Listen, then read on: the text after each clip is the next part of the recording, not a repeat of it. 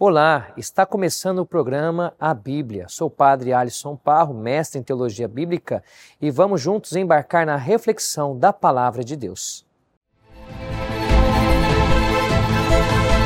Neste programa, com alegria, pelo menos para mim, não sei se para você, é o nosso último programa neste mês de setembro, no qual nós podemos percorrer realmente aquilo que são os fundamentos de um estudo bíblico.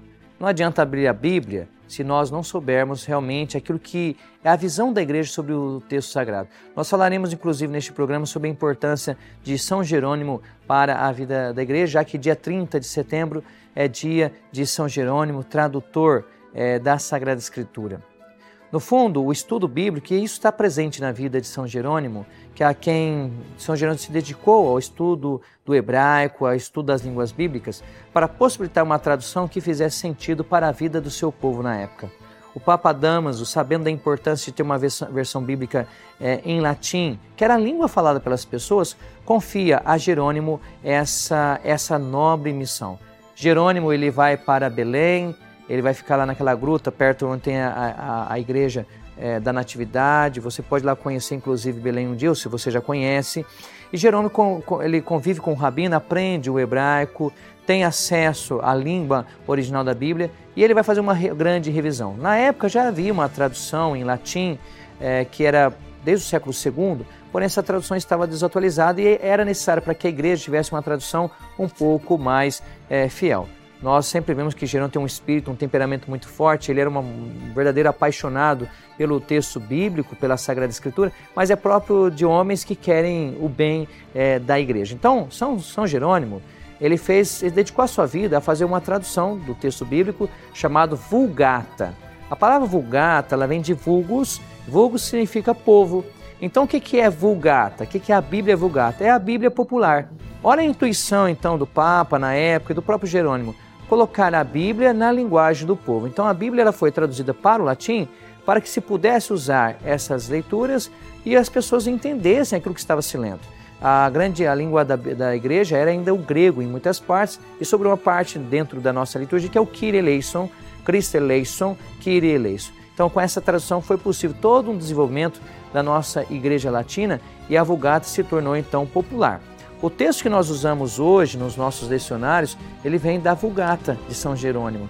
Só que não da Vulgata como traduzido pelo Jerônimo, mas da nova Vulgata, que foi revista e ela é a base das leituras utilizadas no texto bíblico.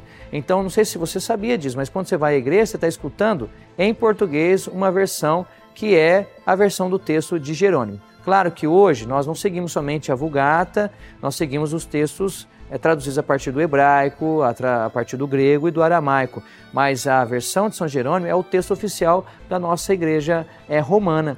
No site do Vaticano, se você entrar, www.vaticano.va, tem ali na parte final, chama Textos Fundamentais. Se você clicar em Textos Fundamentais, você vai ver que lá tem a Bíblia e lá vai ter a nova Vulgata. Você vai ter o texto em latim, traduzido por São Jerônimo, que deu origem a tanta teologia, que deu que é fundamento de tantos documentos na igreja. Então nós queremos louvar a Deus pela vida de São Jerônimo e pedir que Deus hoje se suscite pessoas que amem a Sagrada Escritura como Jerônimo é, amou. Ser um, uma pessoa que interpreta a Bíblia é uma pessoa que se dedica ao texto sagrado. A Bíblia ela é exigente, mas nós precisamos de pessoas assim. Eu vejo que você que acompanha o nosso programa está sedento exatamente dessa realidade, de conhecer cada vez mais a Bíblia.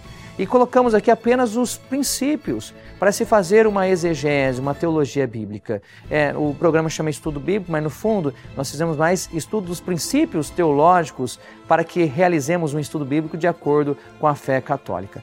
Fica agora para você essa missão de não apenas ficar no mês de setembro, mas crescer na leitura da Bíblia e você seja um comunicador da palavra de Deus. Vamos amar a Bíblia, vamos fazer com que as nossas comunidades leiam cada vez mais a palavra de Deus. E se isso for possível, a nossa igreja no Brasil crescerá muito a cada vez mais. São Jerônimo, rogai por nós.